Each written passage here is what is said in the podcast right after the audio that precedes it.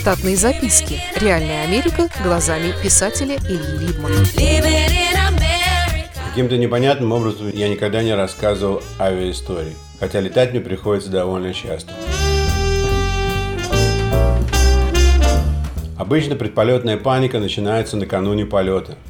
Нужно посчитать, в какое время следует выйти из дома, чтобы вовремя добраться до аэропорта и пройти все круги ада до посадки в самолет.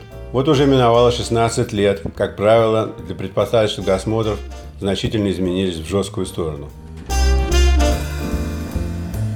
Сразу же после взрыва наших башен, когда еще не было достаточно досмотрового оружия, для международных перелетов нужно было появляться в аэропорту за 3 часа. Мало того, что всех подряд шмонали, нужно было довольно подробно, если спросят, дать описание, что лежит в вашем багаже.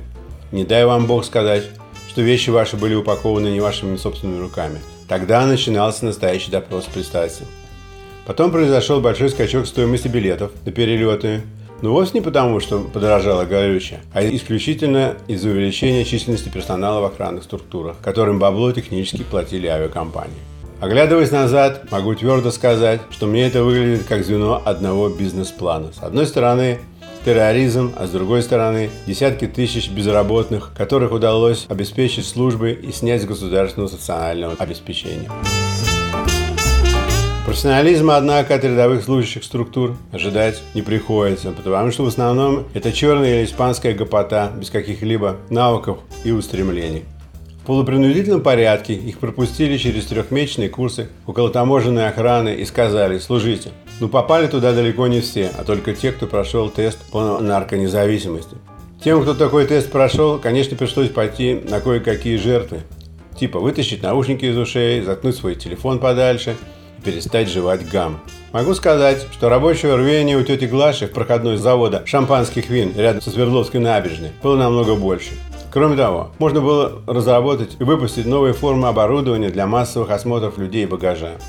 Необходимость таких разработок диктовалась не единичными случаями, когда на мужчин инспекторов подавали в суд за их особое рвение осмотра ощупывания женщин или в случаях принудительного лесбиянства. Сейчас такого уже нет, только гендерный осмотр допустим. Но шмон происходит не только при посадке, а и по месту приземления. если у вас в декларации отмечено, что вы не везете с собой плодов, семян или чего-нибудь вегетативного происхождения, а в кармане у вас оказывается яблоко, то ждите беды. Меня однажды с яблоком остановила островная таможня в лице толстой капитанши. Я предложил яблоко просто не уносить из здания аэропорта на их славный остров и забыть о случившемся. Капитанша была неумолима, хотела составить акт и оштрафовать, но под рукой не было нужных к случаю бланков. Пока за бланками ходили, я съел яблоко. Капитанша была в ярости. Прилетая с острова или Мексики, когда вы получаете свой багаж с карусели в нью-йоркских аэропортах, между чемоданами снуют бассеты с грустными глазами. Иногда они усаживаются около одного, и взгляд становится еще более грустным. Облюбованный собакой чемодан обязательно подлежит инспекции. Иногда охрана произвольно выбирает из пассажиров одного, в чем багаже на экране монитора было замечено много упаковок лекарств. Его заставляют открыть свой чемодан для детального досмотра. Скажем, если человек убывает из страны надолго и берет с собой запас из нескольких упаковок чего-либо, то ему лучше иметь при себе и документ, удостоверяющий его заболевание. Требования досмотров довольно строгие до сих пор. Если у человека в теле есть металлические крепежные детали из медицинских соображений, или искусственной конечности, или кардиостимулятор, то такой пассажир должен иметь справку от врача, подтверждающую их необходимость. Квентин Тарантино привлек эту идею в один из своих фильмов. Там женщина стреляет из искусственной ноги. Everybody be cool, this is a robbery! Any of you fucking pricks move! And I'll execute every motherfucking last one of you!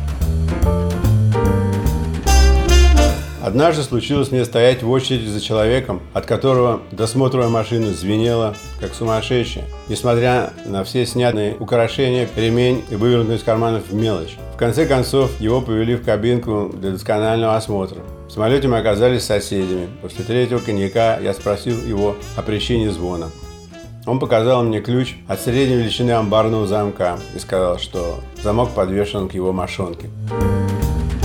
Казалось бы, что при наличии электронных билетов уже нет никакой необходимости в билетерах. Но не тут-то было. Первое поколение билетных машин было доступным пониманию среднего пассажира. Однако на полу простояли они недолго. По каким-то непонятным причинам были заменены другими, которые значительно сложнее в эксплуатации. Теперь каждый усовершенствованной модели прикреплен человек для оказания помощи пассажирам. Так что гражданская авиация все еще золотой теленок, дамы и господа.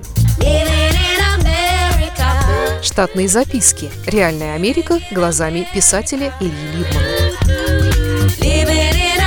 Читайте книги русского писателя современной Америки Ильи Либмана. В них живо и не скучно описываются нестандартные ситуации, происходившие с бывшими гражданами Советского Союза на фоне американского урбанистического ландшафта.